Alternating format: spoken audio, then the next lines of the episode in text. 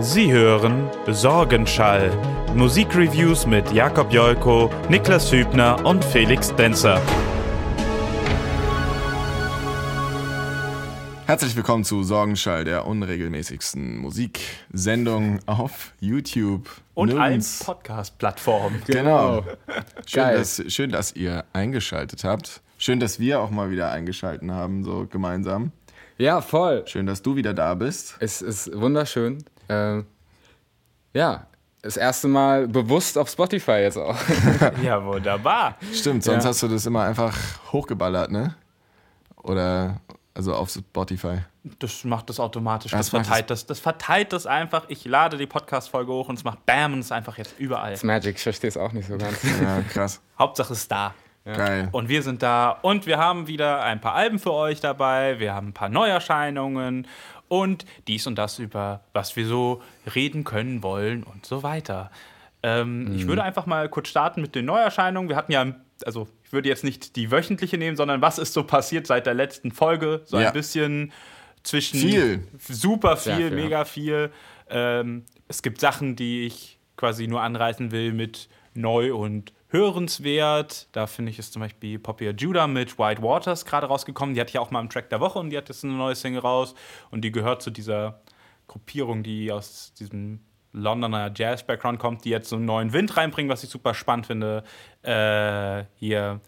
Makaya McCraven haben wir kurz vorhin angehört, dieser Jazz-Artist aus Frankreich, auch der gehört zu dieser neuen Bewegung. Der ist super krass auf jeden Fall. Vor allen Dingen, weil ähm, du hast ja das erste aktuelle Release Mhm. quasi angespielt und dann, um zu erklären, was das für ein, für ein Dude ist, äh, irgendwie diese, dieses ältere, also das eine ältere Das Album, ist das erste. das Quasi. erste Album. Und äh, auf einmal kommen da die Hip-Hop-Vibes und Mhm. die Sample-Vibes auf. Mega krass. Und das ist ja auch das, was man jetzt eigentlich eher so mit neuerem Jazz so auch, also ich zumindest verbinde, so diese, diese Vermischung, diese Verbrüderung zum Beat, zum, zu den Beats auch, zu diesem elektronischen, aber das ist bei dem neuen ja gar nicht so da, ne? Das Ja, also es ist, es, ist, es ist immer mal unterschwellig dabei. Also die Grenzen verschwimmen jetzt immer mehr. Diese ganzen jungen Leute kommen eigentlich in, in, da einfach rein und bringen da alles mit, was sie so hören. Und das finde ich sehr nice. Und ich finde bei ihm auch wieder schön, er ist eigentlich Schlagzeuger. Und ich finde, das hört man auf der Platte nicht in dem Sinne, wenn du an so alte Platten denkst und da hast du einen Schlagzeuger als Bandleader, dann ist da ziemlich viel Schlagzeuggeschwurbel drin ohne Ende. Und das ist so. Ja, sehr straight halt. Sehr ne? auf- Aber auf das kommt halt Teppich. auch durch dieses, durch diesen Sample-Gedanken Ja, voll. wahrscheinlich auch. Einfach Drummer, die viel loopen auch. Das ist sehr viel besser anhörbar für äh, Leute, die keine Drums spielen. Das ist ist auf jeden halt Fall geil. sehr groove-orientiert, dadurch sehr extrem. Ja, Ja. stimmt. Und was gab's noch? Was noch gab, was ich super lustig fand, Tyler the Creator hat was Neues rausgemacht. Der hat nämlich den Soundtrack mit unter anderem für den neuen äh, Grinch-Film gemacht und ist, macht jetzt Musik für einen Kinderfilm, was ich für ihn als Artist eigentlich ziemlich witzig finde. Ganz schön gringy. Also äh, der Film ist eigentlich sogar recht passend, ne? So Goblin und Ja, hasst Weihnachten und nichts. So. Ja. Ja, hasst er Weihnachten? Ist das Der so? Grinch hasst Weihnachten. Aber ja. heißt, hasst äh, Tyler the Creator Das Weihnachten? weiß ich nicht, ich rufe ihn mal an. Hey Tyler, wie ist deine Meinung zu Weihnachten? Er hasst Weihnachten. Du hast gar kein Telefon in der Hand gehabt. Das war deine rechte Hand, glaube ich. Das ist, das, das ist Nano-Chip. Ein Ich bin Handy. schon einfach in der, ich bin in der Future. Ich bin einfach in der Ah, Future okay. angekommen. Du bist schon. Apropos Future, wir äh, gehen Ja. ja bald auf Tour. Wann ist das denn? Zwe äh, äh, Wann geht's 18. los? bis 22. Äh, Dezember. 12. Dezember, genau. Ähm, In welchen Städten? Oh, Kommt. boah, keine Ahnung. Schieß raus. Weiß ich doch nicht. Pam, pam. Dortmund, Hannover, Dresden, Nürnberg, Wien. Das waren Nürnberg, fünf, genau. Dresden, Wien ist es, glaube ich. Egal, Ja, ich ihr hab's nicht in Reihenfolge, nur Städte. Genau, ihr findet das, äh, kommt rum, es wird ein Fest. Und äh, Room Sessions machen wir auch gerade wieder. Das ist auch sehr ähm, spaßig. Und jetzt gerade, wo wir hier so äh, saßen, da vorne und Mucke gehört haben, da ist uns auch was äh, eingefallen, was wir zusammen machen können. Das, äh, da habe ich echt Bock drauf. Das sollten wir Ach tun. so, genau, ja, genau. Also wenn man sich tun. trifft, dann wird, wird ja immer über mehr gesprochen als nur über das Ja, äh, vor einem liegende Projekt. ja. Es liegen ja immer mehrere vor einem. auch. Genau, man muss sich immer schön viel vornehmen, besonders so in den letzten äh, zwei, drei Monaten des Jahres, da macht es immer besonders Bock. Das stimmt wohl. Und von wegen Sprechen ist eigentlich ein, ein, schönes Stichwort. Ich würde von den Neuerscheinungen so ein bisschen rücken zu einem Video, das erschienen ist letzte Woche, nee, diese Woche auf YouTube. Letzte Woche, letzte Woche von The Changeman, der bei den alten Sorgenschau-Folgen auch mal einen Track der Woche dagelassen hat. Und der hat ein Video gemacht zu, dass er drei Monate lang immer nur ein Album in den jeweiligen mhm. Monat gehört hat. Und das fand ich sehr, sehr spannend und würde für diese Folge eher die Frage an unsere Zuhörer und Zuschauer stellen, ob ihr Bock hättet, dass wir mal gucken, ob wir Josef mal irgendwie herbuxieren, sei es nur über Skype oder sonst was, und wir unterhalten uns mal zusammen über dieses Thema, weil ich glaube, da ist noch ganz viel, was man darum erzählen kann, weil es gibt ja auch eine Kehrseite noch zusätzlich dazu, wenn man sich auf so ein Album komplett nur einlässt und nur das hört. Und ich glaube, da kann man noch viel Schönes erzählen. Also schreibt uns das einfach mal gerne, ob euch das interessiert. Und Josef, wenn du zuhörst, ne, sag Bescheid. Geil. War ein geiles Video auf jeden Fall. Ja, Mann. Start mal kurz. Ich bin so nervös. Ich muss kurz gucken. ja, jetzt geht's. Okay. Wunderbar, fein. Dann war, dann war wohl einfach irgendwas mit der. Hinten läuft auch. Irgendwas mit der Dings. So, ansonsten bleiben uns noch 20, 20 Minuten. Fein. Genau. Geiler. So. Wolltest du noch was sagen zu den Dings, zu den. Zu ja. den Neuerscheinungen? Wir haben eben kurz ins neue Black Eyed Peas Album mhm. reingehört. Die sind ja jetzt Fergie los und sind jetzt wieder ganz oldschool zu dritt. Und das, was wir gehört haben, ging auch wieder so ein bisschen in eine Oldschool-Richtung. Ähm, ja. Auch mit Nas als Feature direkt im ersten Track. So einen alten Hip-Hop-Veteran. Also übelst krass irgendwie, wie einfach so auch das ganze Gescratche wieder zurückkommt und ähm, man auch sagen muss, so als Rapper, also kann man halt auch nichts sagen. Es ist einfach übelst krass. Sagst du das jetzt so als Rapper, ja? Ja, ja. ich nee, als Rapper. Also ja, äh, ich habe tatsächlich so ein bisschen von der, äh, auch von der ähm, Promo so mitbekommen und hatte auch so ein, so ein Interview äh, mit Will I Am und auch den anderen zwei von Tabu heißt, glaube ich, der andere noch. Mhm. Und den dritten, weiß ich schon wieder nicht. Ne, man, man, kann sich nur diese zwei Namen irgendwie merken. äh, und da war das so, es kam so mega abgespaced drüber und es war so, ja, ich bin, habe das Mind von einem Steve Jobs und ich erkläre euch jetzt die ganze Welt. Und ich dachte, dachte so, boah, ich habe keinen Bock drauf. Das wird wieder so ein Will I Am Ego-Gewichse, mhm. sage ich mal. Aber jetzt haben wir da so reingehört und es ist wirklich einfach Ja. So, und zwar ziemlich. Aber so richtig. Auch gar Alter. nicht so das Bedürfnis, jetzt groß wohlklingend zu sein, sondern es ist einfach. Ja. Aber sie, bleiben sich, ja, aber sie bleiben sich ja treu, indem sie einfach bekannte Melodien und Songstrukturen von anderen Songs einfach nehmen und einfach bei sich reinhauen. Ja, das ja. ist so, typisch Will ja. Das sind so Back to Life oder wie hieß er bei dem einen Track war ja dieses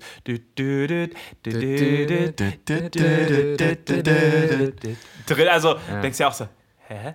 Moment mal.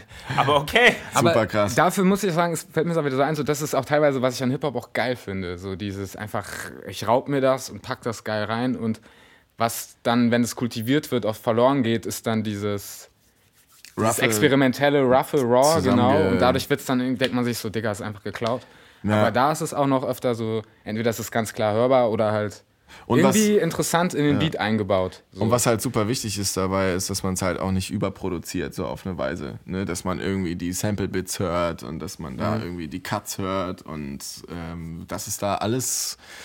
Also wer auf Oldschool steht, der möge sich das äh, reinziehen, wenn er es noch nicht getan hat. Das äh, ist mal so eine Mainstream-Empfehlung, die man ruhig mal aussprechen kann. Äh, echt fresh, auch das Feature mit Nicole Scherzinger. Ja, von tatsächlich von übelst, übel, übelst geil. Übelst geil gesungen auch, äh, sage ich jetzt mal. Als, so als Sänger. Ja, auch ich als Sänger? ja, nee, also äh, finde ich auch übelst cool, dass gerade die Bewegung da ist im Gesang, dass ähm, das so ganz, ganz soft und äh, so leise gesungen wird auf eine Weise. Ähm, das macht Spaß zu hören. Das ist sehr intim und sehr sexy und nicht so, es rastet, also es ist halt nicht so theatralisch, wie man das mhm. äh, so aus den letzten Jahren gewöhnt ist. Ja. Dieses Stevenhafte ist ein bisschen raus. Ne? Wo sie ja. auch zum Teil ja auch mit unterherkommen, wenn man sich so die, die Releases, wo die quasi populär waren, so Anfang der 2000er auch hören, also auch die Black Eyed Peas oder eben auch Nicole Scherzinger, so wie da die Mucke aufgebaut ist, ist ja wirklich so einen ganz anderen äh, ganz anders. Als ich im Urlaub war, habe ich mir mal den, den Spaß bereitet und habe alle Black Eyed Peas Alben tatsächlich angehört, vom ersten bis zum aktuellen.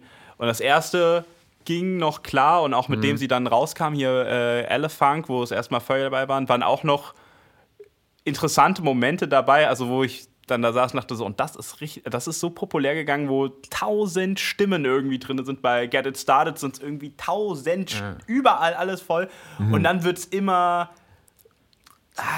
so wie man es halt kennt, so Boom Boom Pow und so weiter, diese ganzen Sachen so richtig so, es ist schon, fand es schon fast ein bisschen unangenehm. Da ging es in dieses Lorette Mar Party-Ding äh, plötzlich ja. so und dann war es so pff, Trash ja. irgendwie für mich. Und jetzt kehrt es alles zurück zur Realness irgendwie und das äh, macht Spaß. Das macht auch bei allen großen Künstlern, die das gerade machen, macht das auch sehr ja. viel Spaß. Und es ist auch schön, dass das so einen äh, Platz im Pop äh, findet. So, dass das nicht alles immer nur so die, die, Mecha, die, die Mechanismen der letzten 30 Jahre irgendwie so beinhaltet, sondern auch so ein bisschen zurück zum Soul, zurück zum Funk äh, kehrt ja. und das ist geil. Ich fand eben witzig, die Mechanismen. Die Mechanismen? Die Mechanismen. ja. Rest in Peace Fergie wollte ich noch sagen. Ja. ja, Mann. Ja. Ähm, aber wir haben natürlich auch ähm, wieder zwei Alben mitgebracht, auf die wir äh, kurz etwas mehr eingehen wollen.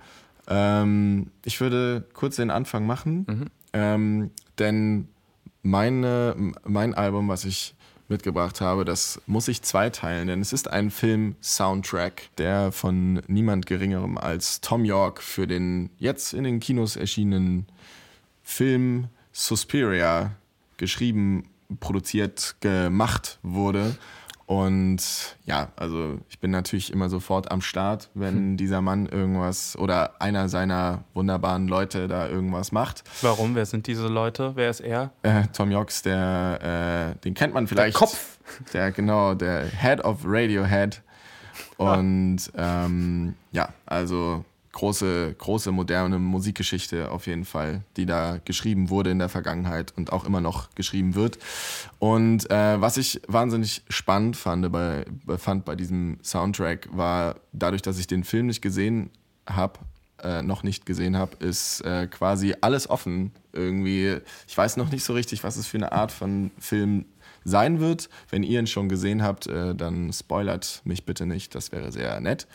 ähm, ich schätze, es ist irgendwie ein Thriller. Es ist wahrscheinlich ein Thriller oder irgendwas sehr Dramatisches, weil ähm, du hast ganz viele Dark Ambient Flächen, ganz viel ähm, mit Synthesizern, aber auch viel ähm, mit Orchester, ganz, ganz minimalistische, dunkle Sachen. Es gibt auch äh, Stücke, da sind Chöre drin, die so mega, mega spooky klingen, also unglaublich krass irgendwie recorded sind. Da ist ein Track, da ähm, hat man fast wie so einen gregorianischen Chor, der halt quasi erst so gegen Ende dann zwei-, dreistimmig wird und aber vorher unisono durch den Song eingeleitet und ähm, ja, man hat äh, ein, sehr, ein sehr sakrales Gefühl dabei. Ähm, bewegt sich da auch ziemlich viel, finde ich, durch die Musikgeschichte der Moderne, aber der klassischen Musik. Also da sind ja auch, also gerade so am Anfang sind ja auch viele atonale Stellen irgendwie ja. drinne.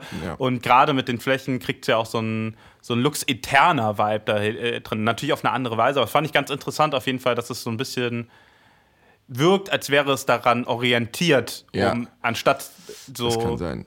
Also ja. Nur ne, eine, eine grobe Einschätzung. Ja, definitiv. Lux Eterna? Was, was äh, Ligeti ist das, wenn ich mich jetzt nicht täusche. Das ist ein, ein Tempo oder was? Äh, das ist ein Stück so. äh, und das ist ein, ein Komponist, der ich weiß nicht, ob er noch zum Expressionismus tatsächlich dazu zählt. Und der hat einen Song gemacht, der heißt eben Lux Eterna und hat damit vertont, wie Licht durch Kirchenfenster fällt. Und das basiert nur auf Stimmen, die halt eben Lux Eterna singen, aber dann immer ineinander versetzt und da und immer ganz atonal. Und dadurch wabert das Ganze ja. ganz extrem. Ja. Und wenn du sie jetzt auf, also auf irgendwie so anhörst, wirkt es einfach mega weird. Also es ist Äh, Ja. Das ist, ist auch unangenehm irgendwie. Und dann, ich war einmal bei einer Vorführung in einer Kirche drinne. Und dann ist es mega beeindruckend, wenn du das da, dabei zuguckst und das so alles verstehst in dem Moment. Das ist auch die Ja. richtige Resonanzkörper wahrscheinlich, ne? So, Ja, in dem du da stehst. das stimmt. Auf jeden Fall. Okay. Ja, und das hat man eben ganz viel, ähm, aber es ist, ich würde es äh, als sehr dunkel bezeichnen. Es ist eher so vielleicht so kleine Lichtstrahlen, die aber von einer alles zermürbenden Dunkelheit irgendwie direkt wieder aufgefressen werden. Ähm, und die einzigen Lichtblicke in dieser es ist eine 2-CD, also es, es geht zwei Stunden das Album oder so. Ähm, und ähm, durchsetzt von diesen äh, Flächen und dazwischen sind immer, äh, ist immer das Thema aus dem Song Suspirium, ähm, den wir vorhin auch gehört haben. Das ist quasi ein klassischer, fast schon wieder Tom York Piano-Track ist. Also ganz tolle, ähm, ganz tolle äh, punktierte Rang daga ding gang gada ding gung. So und ähm, da mit seiner mit seiner weaken, intimen Voice drüber geflogen. Ähm, und dieses musikalische Thema äh, lässt einen dann immer kurz wieder so aufatmen, bevor dann Tracks kommen, in dem irgendwie Synthesizer Synthesizer Speaks oder so heißt der eine Typ, äh, der eine, der eine Track und äh, da kommt dann die ganze Zeit so so, das ist einfach nur richtig krass. Und ich habe die Beobachtung gemacht, ähm, dass, äh, wenn ich das unterwegs gehört habe, das Album, dann bin ich gar nicht so, also es hat mich gar nicht so, es hat mir gar nicht so die Creeps gegeben oder sowas. Ähm, oder mich irgendwie ähm, emotional so äh, traurig gemacht oder sowas, sondern äh, wenn man das Album unterwegs hört und so in der Bahn sitzt oder was auch immer, dann äh, versetzt einen das mehr in so einen apathischen Zustand. Also man sitzt, also ich habe wirklich dann da so gesessen und habe so um mich rum kaum was wahrgenommen, weil das so nicht so weit voneinander weg war. Irgendwie so die, die Gesellschaft, die Menschen, alles bewegt sich so hahaha und zwischendrin äh, und man hört aber nur dieses Zeug. Ja, verstehe. Ja, ähm, n- zwischendrin, es gibt auch ein paar Tracks natürlich mit Gesang und, ähm, und Drums und so, die nicht Teil dieses Piano-Themas sind. Ähm, da habe ich mich zum Beispiel gefragt, wer hat die Drums eingespielt, weil die Drums so klingen als, ja, also sie klingen sehr besonders, wie von jemandem, der nicht unbedingt Drummer ist, aber ein gutes Gefühl hat. Ähm, da habe ich herausgefunden, dass Tom Yorks Sohn die Drums eingespielt hat, genau. Äh, also ich will jetzt an der Stelle zurücknehmen, dass er, er ist bestimmt ein toller Drummer und so. aber es ist mir nur direkt aufgefallen einfach, dass diese Drums, die sind nicht so, das ist nicht so, die, die bauen eher auf einer ganz anderen Ästhetik auf als aus den Projekten vorher, wo immer mit krassen, irgendwie technisch krassen Drummer, Drummern und so zusammengearbeitet wurde. Ähm, und hier ist es halt äh, so ein bisschen, das kriegt fast so ein bisschen so ein Blues-Touch, so fast so ein bisschen so ein Western-Touch, also nur von den, nur von den Percussion her. Weißt du, wie Ähm, alt der Sohn ist? Nee, das weiß ich nicht, aber der ist wahrscheinlich schon nicht mehr jung. Also nicht mehr so jung. Ja, kann ja sein. Also ich finde in dem Fall immer super interessant, wo du sagst, man gerade bei so akustischen Eleme äh, Instrumenten hört man immer sehr stark, finde ich, ob jemand Erfahrung an dem Instrument hat oder noch nicht. Und das findet man immer erst heraus, wenn man selbst eine Weile lang Musik gemacht hat. Weil früher war es mir immer egal, ich habe das nie gehört, so. Aber mittlerweile ist dann so, ah, da, da, hm, hm, hm. da ist noch Entwicklungspotenzial irgendwie da oder da hat jemand gerade erst angefangen. Bei Blasinstrumenten sitzt der Ansatz noch nicht perfekt und so weiter. Und ich finde es schon verrückt irgendwie auf einer Weise, dass man so sowas hört dann auf der anderen Seite. Natürlich auch mit einer Gewohnheit, wenn vorher jemand einen gewissen Stil gefestigt hat und aus einmal bricht es dann komplett mit Ja. seiner Komplexität. Ja, auf jeden Fall. Also, um es zusammenfassend noch mal irgendwie darzustellen, so ähm, das Album, ich will es eigentlich gar nicht Album nennen, der Soundtrack äh, braucht erstmal so seine zwei Intro-Tracks, um so ein bestimmtes, um so eine bestimmte Stimmung herzuzaubern und herzustellen, äh, die dann von dem Suspirium äh, äh, Main-Thema, Suspiria Main-Theme irgendwie äh, äh, aufgelöst wird und auch so spannungstechnisch geht es immer wieder äh, irgendwie raus ins Licht kurz, raus ins Freie mit, mit einem schönen, schönen Song, der dann aber danach direkt wieder in so, eine, in so eine Fläche abstürzt. Und man weiß danach nicht so richtig nach äh, den letzten Tracks, was man äh, von, von, von sich und der Welt halten soll. Und äh, das ist sehr ähm, interessant, sich durch dieses Album damit auseinanderzusetzen. So, was mache ich eigentlich gerade genau hier und was geht eigentlich hier gerade um mich herum ab und ist das jetzt gut oder schlecht? Tom York, Suspiria, Soundtrack. Ja, eine Empfehlung. Forever.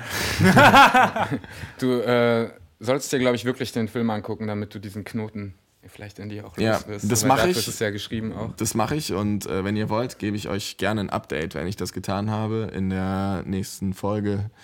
Ähm, und klär uns alle ein bisschen auf, was es damit auf sich hatte mit dem Film. Also es ist quasi wieder eine Review, die zweigeteilt war. Jetzt ist sie wirklich zweigeteilt, nämlich in die nächste Folge hinein. So, sozusagen. Bam. Genau. Geil.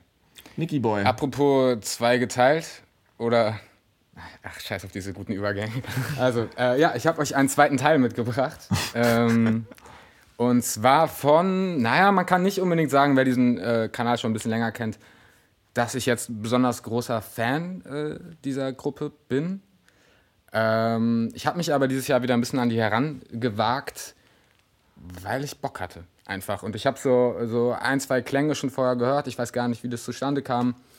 Ich bin ja äh, einfach viel auch in, am Diggen immer und so. Und äh, diese Band, diese Gruppe hat natürlich auch einen Namen, dass man da, wenn man ein bisschen in die Richtung sucht, auch was findet, wenn die was Neues rausbringen. Äh, ja, die Rede ist von äh, Genetik, äh, das äh, Rapper-Produzenten-Duo Caruso für die Raps verantwortlich und äh, Sick für die Beats. Geile Masken auf jeden Fall immer. Genau, das sind diese Maskenjungs, diese schwarzen Mm, ein bisschen angelehnt an Skimasken, äh, soll wohl auch ein bisschen an Alien erinnern. So ein paar Dreads gucken raus. Aber so. Skimasken aus dem Saarland? Das sind Saarländer. Die kommen aus äh, Sasa Brooklyn's, wie sie Sasa sagen würde. Oder ähm, auch kein, äh, kein neuer Satz, Outer This World. Äh, so heißt übrigens auch ihr neu gegründetes Label. Ich weiß nicht, ob sie es dieses Jahr schon oder erst Anfang, äh, also ob sie es letztes Jahr oder Anfang dieses Jahres äh, ähm, schon begründet haben. Ich glaube letztes Jahr. Äh, sie haben, genau, da haben sie nämlich Selfmade verlassen, also ihr ehemaliges äh, Label, mit dem sie auch so zu Erfolg gekommen sind. Darauf zur Erinnerung war Kollega auch vertreten, der auch mittlerweile eigene Wege geht. Ein Karate Andy ist da noch, ein Favorite war da. Ähm, ja, eigentlich die ganzen großen nach einer. Casper war auch mal da. Casper war auch mal da. Eigentlich nach einer, nach einer sehr erfolgreichen Ära merkt man dann so, die Künstler werden größer als ihre Strukturen und fangen dann an, selbst zu überlegen: Moment mal, ich mache das jetzt lieber selbst, dann bleibt mehr hängen. Und äh, ganz natürliche Entwicklung, denke ich. Äh, mittlerweile ist ja auch der Gründer von Selfmade, ähm, Elvier heißt der, auch zum Beispiel der Manager von Rin. Das heißt, äh, da ist, glaube ich, kein böses Blut bei allen Beteiligten irgendwie gewesen. Und äh, ja, auch Genetik hat quasi dieses Schiff äh, Selfmade verlassen, ohne großes Klagen und halt gesagt, wir machen jetzt unser eigenes Ding. Die waren ja auch schon ähm, seit Achter Tag, das Album, was ich auch ähm, vorgestellt hatte, was 2015 rauskam, ähm, schon so eingestellt, dass sie so erzählt haben, ja, wir haben noch eine eigene Werkstatt drumherum, wir arbeiten mit Grafikern, wir sind alle so eine große Gang. Also hat man schon direkt gemerkt, die wollen so ihr eigenes Movement so ein bisschen starten und das fing ja auch da dann so an bei denen, dass der Hype ziemlich groß wurde. So. Interessanterweise war das das Album, was mich zum Beispiel sehr ernüchtert hat. Mir hat es nicht gefallen. Ich fand, das war zu groß präsentiert, ähm, wurde viel zu viel drumherum erzählt und am Ende war es eigentlich recht, recht schwach, meiner Meinung nach. Es gab diese, diese Griffe, diese Blicke Richtung Pop und so weiter, die mir nicht gefallen haben. Die du aber halt bringen musst, ne? wenn du irgendwie. Also man muss auch sagen, ja, wenn man so aus der Perspektive der Erfolg gibt, ihnen recht, weil jetzt vielleicht auch mit ein bisschen dickeren Bauch, so metaphorisch gesprochen, kann man natürlich auch wieder ist leichter real keepen. Hm. Und ein bisschen ignoranter vielleicht auch wieder sein. Und das ist eigentlich auch genau das, was sie gemacht haben. Äh, das Album, also es wird als Album verkauft. Ich habe es eher so als eine Art Mixtape auch wahrgenommen. DNA 2 äh, heißt das. Ähm, der Vorgänger kam 2013 raus und es war auch so der große Durchbruch für die. Das ist auch so die erste goldene Platte, die sie da äh, mitbekommen haben. Dann mit Achter Tag die zweite. Und dann sind sie wohl Österreich oder Schweiz auch noch jeweils einmal Gold gegangen und haben jetzt vier goldene Platten hängen. Und das war dann quasi so, haben sie es jetzt verkauft, so ähm, ihr Dankeschön an die Fans, den A2. Ähm, es wurde zwar angekündigt, ist dann aber vorzeitig ähm, auch veröffentlicht worden, halt auf Spotify und äh, kam quasi so, also in einer ganz normalen Release-Tag, freitags, aber so über Nacht, niemand wusste davon. So ein Move war das quasi so ein mhm. bisschen. Also es ist kein großer kennt man ja mit, Kennt man ja genau. mittlerweile auch. So. Aber mittlerweile sehr klassisch find, sogar. Aber finde ich sympathisch, also wirklich finde ich wirklich sympathisch, weil ähm, ich habe mittlerweile wirklich ein Problem damit, die Vermarktung von Musik, dieses Erwartungsschüren, Narrative entwickeln und so. Und am Ende ist es einfach nur Musik. Ja. So, und jeder kann damit was Eigenes verbinden und dann hat man diese tausend Stimmen im Kopf, die schon irgendwas dazu gesagt haben. Und auch, auch oft, finde ich, labern die Künstler nicht unbedingt also nicht unbedingt das, was ich an, dem, an der Platte gut finde. Also halten das hoch. Ist halt immer, ne, ist der Struggle halt auf der anderen Seite, Absolut. wenn dass du, du musst die Promophasen gibt es vorne dran ja aus einem guten Grund, dass man genau. irgendwie versucht, wieder an die Leute ranzukommen.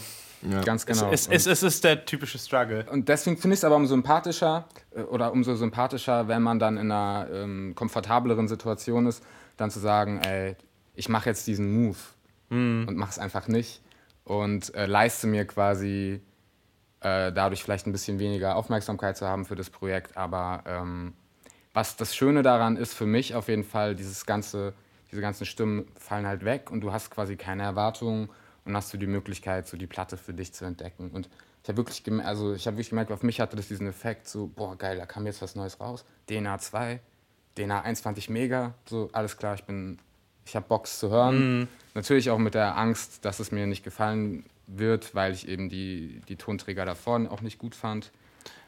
Ähm, Fuck Genetik zum Beispiel, was 2016 rauskam, oder eben auch Achter Tag, finde ich heute auch noch nicht gut. Mhm. Niklas, magst du mal dein Mikro ein bisschen zu dir ausrichten? Oh. Das zeigt irgendwie die wow. ganze Zeit von dir weg. So, jetzt hört ihr mein Stimmchen. Na, hoffentlich vorher auch. ja. Ähm, ja, ich würde sagen, äh, wir starten jetzt einfach mal rein. Ähm, ich habe schon so ein bisschen gesagt, dass es für mich gar nicht so ein richtiges Album ist. Das liegt auch daran, dass zwei Monate später Yalla erschienen ist. You Always Live Again, glaube ich. Dafür steht das. Hatte das eine Promophase? Das hatte eine Promophase, aber so ein bisschen so Kanye West-mäßig, so wir twittern Quatsch, wir labern irgendwas von Mindset und so ein Kram, verwirren alle und hat mich nicht, da habe ich kaum was mitbekommen, ehrlich gesagt. Ich finde das Album auch die erste Hälfte finde ich ganz krass und danach trifft das für mich auch in so eine Sache. Aber da ist es auch so, das große Album ist auch ein bisschen länger und diese zwei Monate davor erschienene DNA-2-Platte, die ist eben ein bisschen abgespeckter und ein bisschen raw, ein bisschen klassischer ähm, und ja,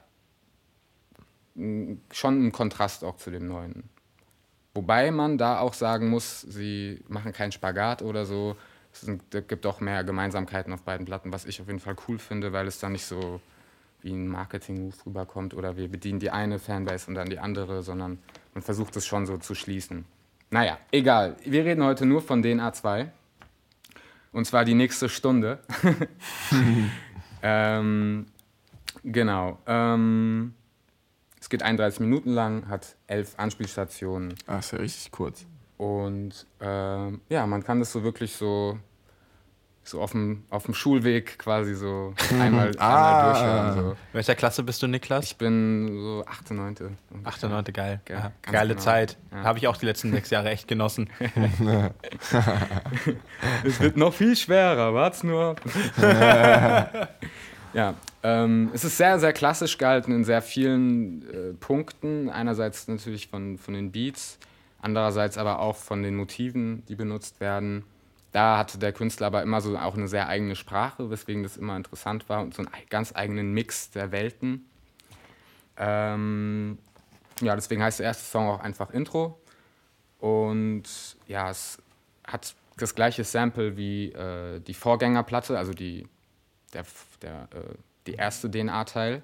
Also es fängt genauso an wie, das, wie dieses Intro, heißt auch Intro da. Äh, und es sind so Chöre und Streicher und es ist so ein, es wird so eine Atmosphäre langsam aufgebaut, die ersten eineinhalb Minuten, dann kurzer Beatbreak, eigentlich ziemlich klassisch so. Die Drums setzen ein, der Künstler fängt an zu rappen. Allerdings nicht so, ja, yeah, ich bin zurück, sondern wirklich dieses laid back, yeah, outer this world. Und, Ich bin zurück. Äh, immer noch outer this world, mein Alien-Herz schlägt unter meinem Shirt. Ähm, das sind so die ersten Zeilen. Und ähm, damit weiß man auch direkt so, die Hörer, die Genetik schon eine Weile verfolgen, so, okay, es wird nicht viel anders werden als DNA 1, hoffentlich zumindest, das hofft man so zu dem Zeitpunkt. Ähm, ja, da merkt man schon, es ist auf jeden Fall eine Art Fangeschenk auch gewesen, so diese Platte. Ähm, verzichtet auf sehr viel Feinschliff oder Feintuning, es ist einfach sehr rotzig in der Attitüde. Das ist zumindest meine Erwartung, wenn ich so den ersten Song höre. Ähm, Welchen Track haben wir vorhin gehört? das war Masi Masi, Das war, glaube ich, der dritte oder so, ne? der dritte oder vierte. Ja. Ähm, da habe ich auch, glaube ich, die Hörprobe. Nee, habe ich nicht. Wir werden es gleich noch erfahren. Aber ich erzähle auf jeden Fall noch was zu dem Song. Oh, da fällt mir ein, oh, sorry. Ähm, da fällt mir ein, dass du machst deins Ah, dann zuerst. oh, die, ja, die fünf Mensch. Sekunden haben wir Ja. ganz vergessen. Ja, ich mach meine danach noch Okay. einfach. Zum, zum Schluss nochmal fünf Sekunden. Das cutten wir dann so weird ein einfach. ähm, Nee, machen wir nicht. nein, machen wir nicht. ähm, genau, ich habe so aufgeschrieben, dass es auf jeden Fall eine Nostalgieplatte ist und dass das auch der zweite Song, der Genetik Forever heißt, auch schon so namentlich andeutet, irgendwie, dass es so weitergeht. Und die Hook geht so Genetik Forever, Genetik Forever und dazwischen so kleine One-Liner. Und ja, schlägt eben weiter in die Kerbe, wie es beim ersten, wie dem Intro äh, angefangen hat. Ähm, ja, simpel basierte Beats, Drum Loops, Drum Loops, so über zwei Takte immer, dann geht's wieder von vorne los. Äh, so Lines im Mix von Battle Rap und so Bonnie und Clyde Gangster-Romantik, so ein bisschen. Und sehr ungezwungene, lockere Flows, die auch mal ein bisschen schief im Takt sitzen können. Und der Reim ist auch manchmal gar kein richtiger Reim und so weiter, aber der Spruch ist cool. So, so das ist so ein bisschen die, die Attitüde, die das Ganze so ähm, für mich interessant äh, äh, werden lässt. Also es ist auf jeden Fall eher eine Stärke, ja. Ich finde es ganz interessant, dass du das so sagst, weil äh, mit dem vorherigen, was wir vorher hatten, so, es kam irgendwie zwei Monate raus, das ist irgendwie die, für die Fans und dann kam irgendwie zwei Monate später ein Album, das dann noch eine Promophase hat. So und ganz oft fällt, dass das so rotzig gemacht wird und das gefällt mir aber. Dann, dann äh, dreistet sich so der Gedanke von hinten, vielleicht ist es wirklich nur die B-Ware, die man dann halt geguckt hat, dann so, wo kam man die raus? Na, da, drauf und machen das nicht weiter und es passt in die Attitüde. Also Ja. ich will das jetzt auch keinem unterstellen. Also es ist immer, es ist, ja, das ist eine Frage der Perspektive. Am Ende kann man das, glaube ich, sogar wirklich unterstellen. Ich würde vielleicht sogar noch sagen, dadurch, dass die so stilistisch tatsächlich zu unterscheiden sind voneinander, ähm, glaube ich nicht, dass es so einfach ist. Aber ähm, ich hatte es schon öfter auch, das ist das, was ich bei Hip-Hop, was ich auch vorhin schon angesprochen hatte, dieses dreckige Raw. Ich finde oft Newcomer deswegen auch interessant, so weil sie eben viele Fehler auch noch machen, aber so ihren Charakter so total groß und breit machen und das irgendwie das dadurch oft durch diese Fehler auch neue Dinge entstehen äh, oder neue ähm, Phänomene so. Und ähm, das äh, jetzt habe ich ein bisschen den Faden verloren, aber das ist so äh, da, diesen Vibe hatte ich, als ich diese Platte gehört habe. So und das kann sein, also dass sich da weniger Kopf gemacht wurde, man könnte unterstellen, weniger Mühe gegeben wurde, aber das und das würde ich wieder sagen, was es für mich auch so legitim macht. Das war der Film auch von denen so. Und es ist tatsächlich etwas, was mir auch gefällt. So, das heißt, also, es kommt auf den Künstler ein, an, ob ich von ihm möchte, dass er viel nachdenkt oder nicht. Und das sind so Künstler, von denen erwarte ich eigentlich wirklich. Ich möchte eben nicht, dass sie die Welt verbessern wollen. Und das mit Wünsch dir was, was sie auf Achter Tag zum Beispiel gemacht haben, sich so kritisch zu äußern und dann aber sich die ganze Zeit zu widersprechen, sondern lieber einfach hau auf die Kacke ein bisschen, zeig, dass du ein cooler Rapper bist, äh, witzige Ideen hast und äh, dann bin ich eigentlich schon zufrieden. Und ähm, ja, man könnte sagen, es ist die B, wenn man, wenn man mehr, wenn man jetzt, glaube ich, Yalla hört und das einem tendenziell besser gefällt, könnte man auch sagen, ja, Genetik, äh, DNA 2, nee, das ist nichts für mich so. ähm, Jalla, da, da gibt es dann wieder die Pop-Hooks und äh, da gibt es diese zwei, drei Singles halt auf jeden Fall drauf. Mega. Und ähm, Genau, also die, wie gesagt, die erste Hälfte fand ich tatsächlich überraschend cool. Auch hatte so tatsächlich so Momente, wo ich dachte, hm, es hat was von Avantgarde, so ein bisschen. Ähm, Make, äh, nee, Wake Up fällt mir da zum Beispiel ein. Krasses Video auch. Sehr cool. Gibt es auch zu dem äh, Zu der Album? Platte. Ja. Äh, es gibt zwei, zwei so ähm, Visuals Mhm. auf jeden Fall. Das ist so ähm, auch sehr an diesem Nin- Nintendo oder PlayStation 1 Game Look gehalten, irgendwie so ein bisschen. Kennt die man auch schon 3D. von anderen Künstlern auf jeden Fall. Hast du auch dieses Video gesehen, wo die so animiert sind auch und so? Wo die so im Wald stehen und, äh, und dann so teilweise auch Ja, so ja, zu ja, das ist, das ist Wake Up, glaube ich. Ist es das? Ist es das mit, wo auch, wo auch so ein Auto da steht und eine ja, Frau? so, so ein Laster, äh, da sind sie in so einem Laster oder so. Ich glaube ja. Ich Ja. glaube ja. Ja, ich habe es einmal, glaube ich, geguckt. Hm. Wusstest du, dass Lars das gedreht hat? Wirklich? Ja. Ach nein. Ja, Ja, ja. Props auf jeden Fall. Ja, ja. Also die Visuals sind, sind sehr krass. Ja, Props gehen raus an dich, Lars. nice. Lars ist der Kameramann, mit dem wir immer unsere Musikvideos. Treasure zum Beispiel. Treasure. Oh, mit mir in der Treasure. Ja, genau. Okay, sorry, ich wollte dich nicht Ja, unterbrechen. ey, so cool. ein, Ich habe ja damit angefangen mit dem Unterbrechen. ja, Ich genau. meine, ähm, ist doch alles gut. Ähm, genau. Ich habe es, um kurz zu machen, so ähm, Style statt Message und Vibe statt klinischer Sauberkeit und Korrektheit.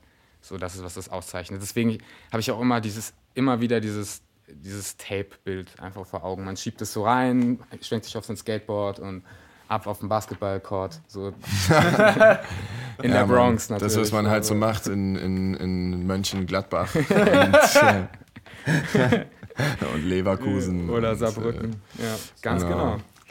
Ähm, kommen wir zum Sound.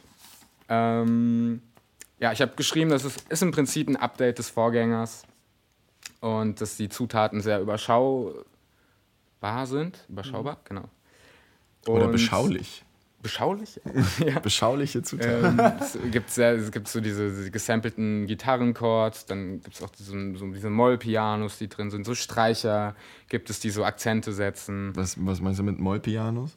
Ja, das ist einfach so diese traurigen, Ah, okay. diese Töne, weißt du? Und dann wird das, Düstere Piano-Lines quasi. genau, so. Mhm. Und das ist dann so in einer, so in zwei Takten wird es dann immer wiederholt. Okay. Ne, also es verlässt auch eigentlich nie.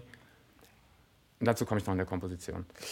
Ähm, genau. Äh, meist, meist einfache Drum Loops. Auch in den Hooks äh, gibt es eigentlich keine große Veränderung. Also man merkt da kaum ein, irgendwie.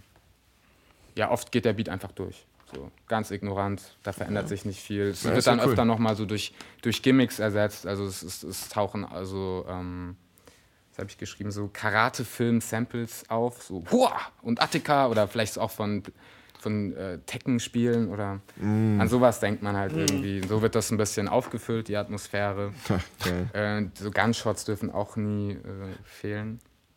Ähm, fällt aber alles irgendwie so in so einem Sumpf, weil es auch alles sehr mittig ist so, und auch wenig so Höhen hat zum Beispiel.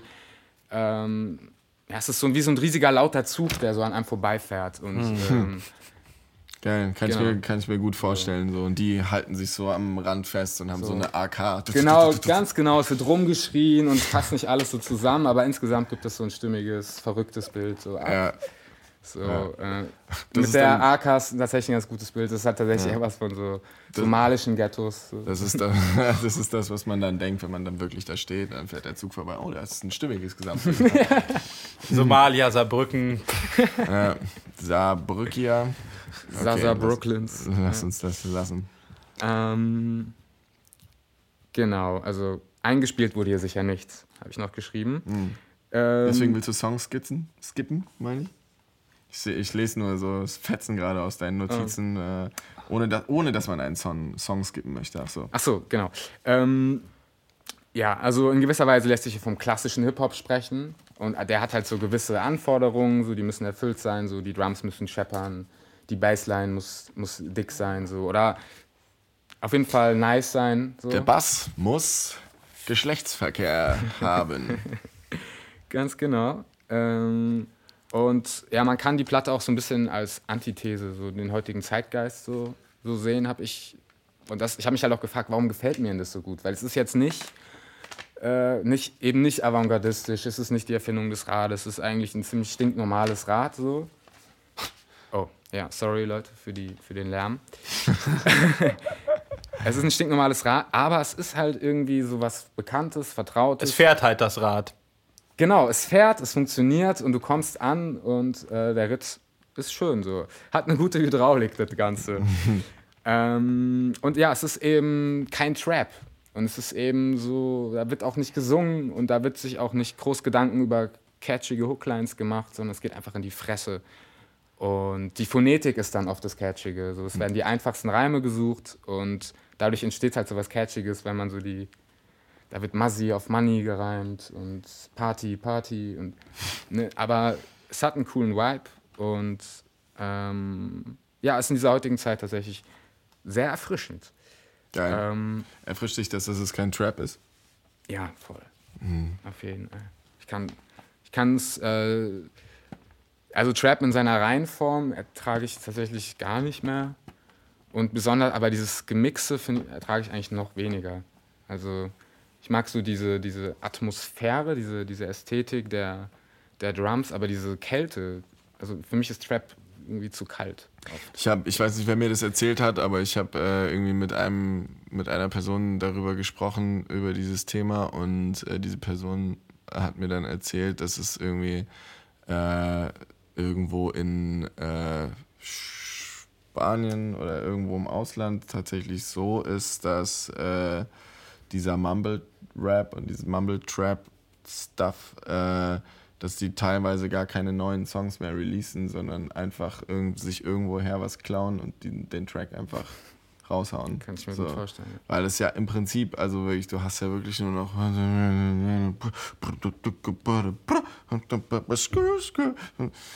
Und äh, ja, also es ist, äh, ich finde es manchmal ja, also es ist ja eine, ist ja so, ein, so eine, auch so eine Vibe-Sache, wenn man das, wenn man in diesem, das ist, äh, spiegelt ja so eine bestimmte also, Gefühlslage wieder und das ist, kann dann ja witzig sein, wenn man so, aber mittlerweile gehe ich schon so weit zu sagen, man hat sich da äh, durchaus schon von der von, vom, vom Kunstmachen und von Musikmachen entfernt, indem man einfach den, die Attitüde einfach nur verkörpern will und äh, möglichst ähm, be beispielhaft irgendwie Leuten folgen will, die Ja. das, die das gerade machen halt und einfach so ein Lebensgefühl geworden. So, so wie ich äh, davon ausge ausgehe, dass früher in einigen äh, Musikrichtungen von irgendwelchen äh, Randgruppen ähm, auch nicht darauf geachtet wurde, ob das jetzt große Kunst war und das jetzt äh, oder ob das jetzt irgendwie neu oder nicht neu war, sondern es einfach man wollte einfach dazugehören und man wollte auch einer derjenigen sein,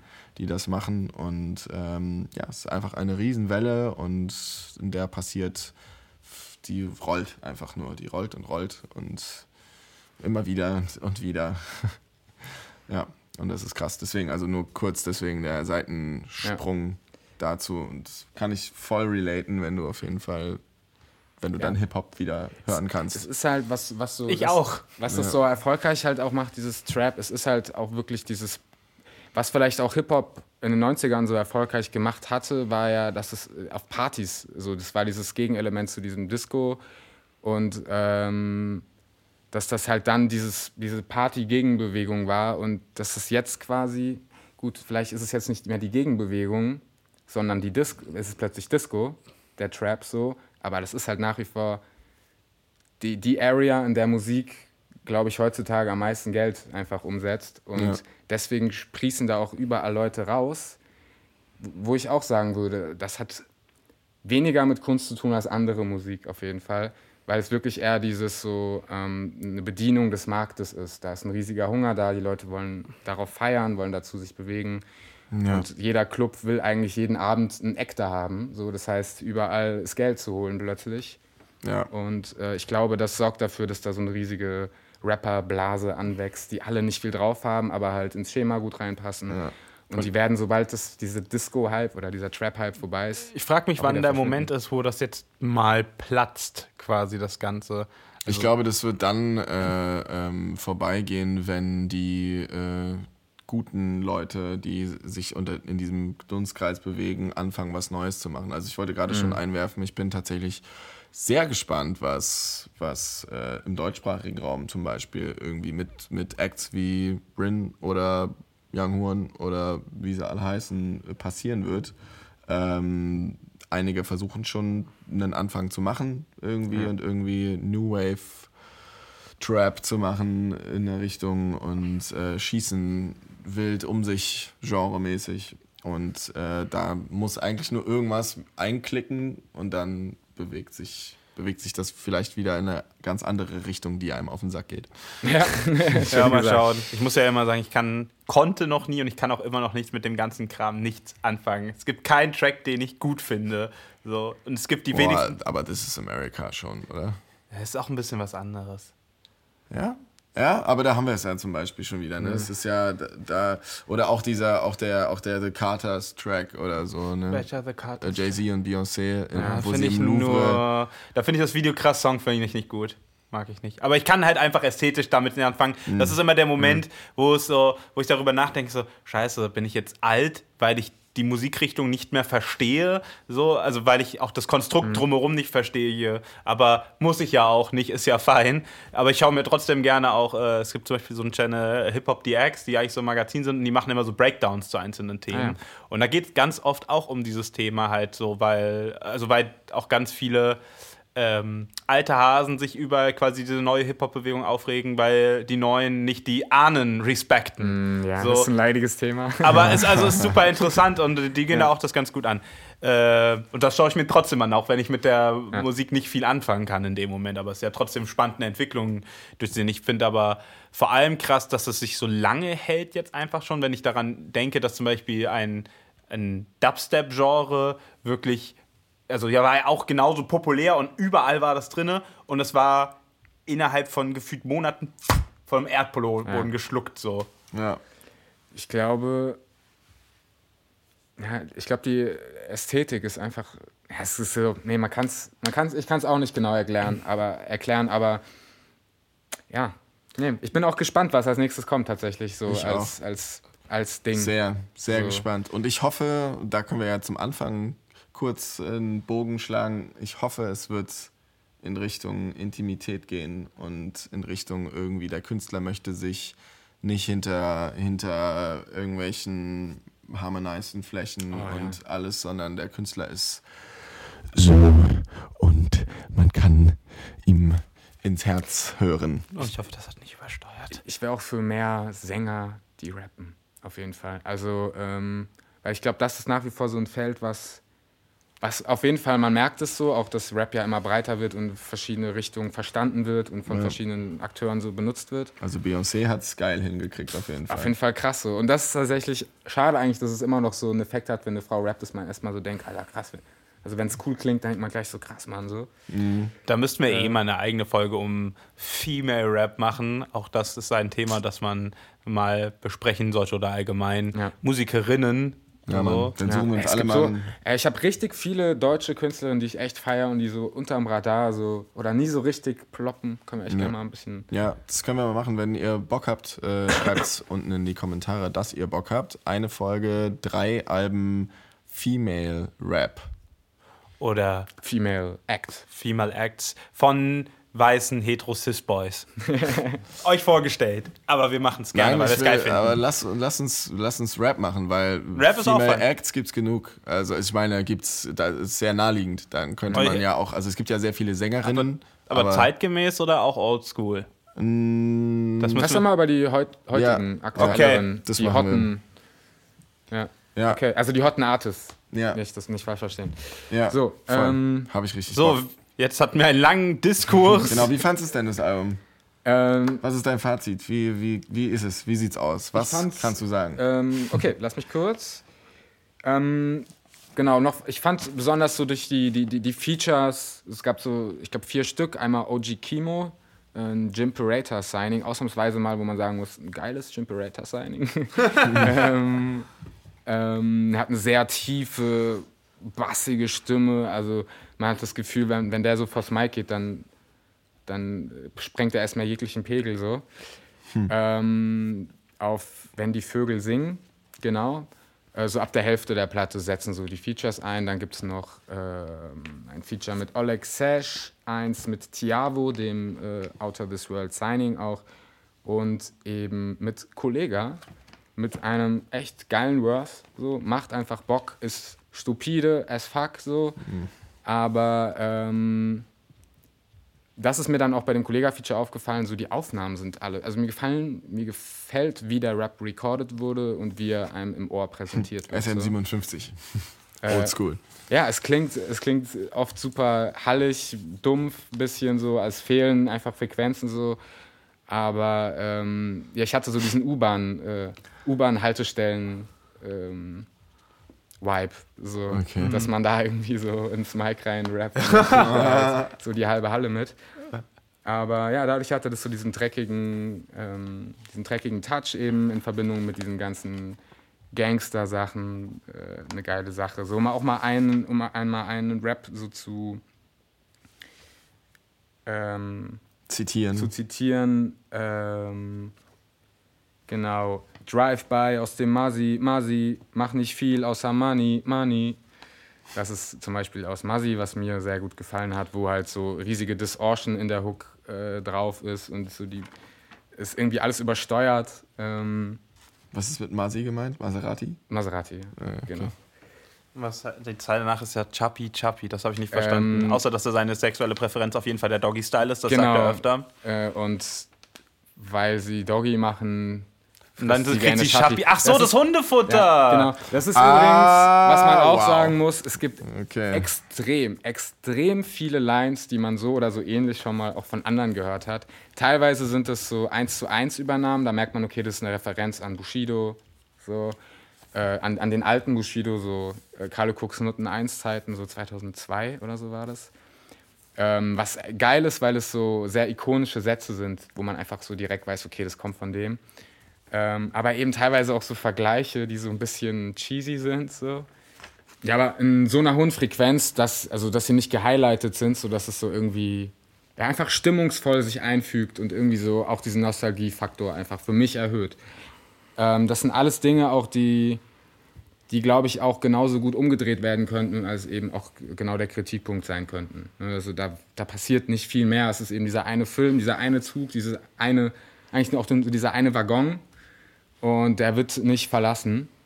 Ja, ich denke, die meisten Genetik-Fans werden es sowieso schon gehört haben und auch für sich als eine gute Platte eingeordnet haben. Für alle anderen ist es auf jeden Fall ein, eine coole Hip-Hop-Platte mit einem sehr lässigen Vibe und eben ja dieser Überbau, den ich bei Achtertag kritisiert habe, der fehlt hier eben einfach. Also es ist einfach, es sind einfach Tracks und es sind auch Rap-Tracks und keine ähm, ja, Song-Epen oder sowas. Ähm, einfach konzipiert, einfaches Rezept und ähm, finde ich eine große Stärke. Halbe Stunde, perfekt für jede Bus- und Bahnfahrt. Genetik, DNA 2. Top. Dankeschön. Dafür, Geil. lieber Tommy. Hey, und damit sind wir auch schon wieder durch mit unseren Reviews. Da wir das jetzt währenddessen total vergessen haben, machen wir es aber trotzdem und bei den nächsten Reviews denken wir hoffentlich dran, das auch am Anfang zu machen. Am Anfang äh, der Review, damit das äh, auch, ne? Und so, ihr erinnert euch, Tom York, Suspiria. Ich zeige meine fünf Sekunden. Das ist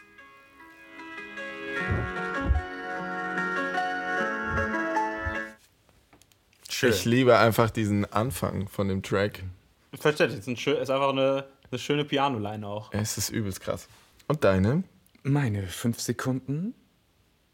Euch gehört der Tag, doch uns gehört die Nacht. Sie hält ihre Hand über uns und sie wacht. Wir gehen erst schlafen, wenn die Vögel für uns singen. Ich glaube, das waren sechs, sieben, acht Sekunden oder so. Äh, echt. Das Äh, ziehen wir wieder von deinem Gehalt ab. Die ja, Sekunden. ja. Hast jetzt, bist jetzt bei. Du bist im Wollen wir Minus. nicht drüber Du bist im Minus. Ey, liebe Leute.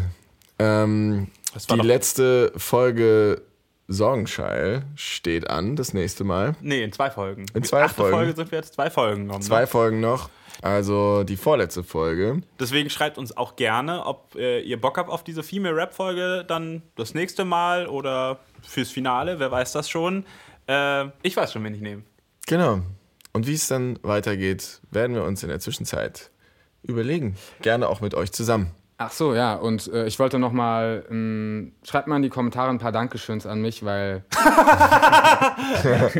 ich habe ja eine Umfrage auf Twitter gemacht und ihr habt euch dieses äh, Album ausgesucht äh, aus vier anderen Alben und äh, gern geschehen. Ja, nee, aber cool, dass ihr das mit äh, entschieden habt und so. Das ist äh, immer sehr schön. Wir sprechen gerne mit euch. Also, Twitter, Sorgenschall, wir sind persönlich auch auf Twitter, ihr wisst das natürlich. Und äh, in diesem Sinne sehen wir uns das nächste Mal wieder. Habt einen schönen Herbst, Leute. Wir sehen uns nächsten Frühling. Spaß. Spaß. Tschüss! Ciao. High five. Niklas, High five. Niklas, Ich wollte gerade Nee. shooten. der war auch, der war auch nicht, der war auch eigentlich nicht für dich. Ich ziehe ihn wieder zurück. Hm, zu spät. Okay. Ciao. Ich ziehe mich auch zurück jetzt. Ich ziehe mich aus.